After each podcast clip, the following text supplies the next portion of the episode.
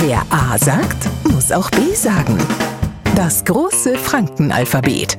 Heute Das N wie No Money Was Na, wir sind jetzt nach wie vor beim Fränkisch ABC und bevor Sie jetzt eine Neufranke Medizinwörterbuch holt und unter N nach der No Money Was ihre Auswirkungen und Heilungschancen sucht, sparen Sie sich die Zeit hilfreicher wäre Sie, stellen Sie einen echten Fußballfan vor. Der hockt im Stadion auf seinem Kissler, ja kurz vorm Schlusspfiff liegt sein Verein mit 0 zu 3 hinten.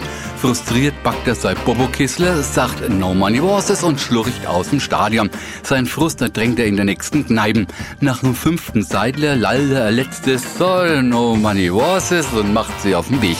Mit No Money Was beendet dann Franke seine Anwesenheit, erklärt, alles ist gelaufen, ich mach mich mal vom Acker und so heißt es auch für heute No Money Was oder nun denke ich, das war's. Wer A sagt, muss auch B sagen. Morgen früh der nächste Buchstabe.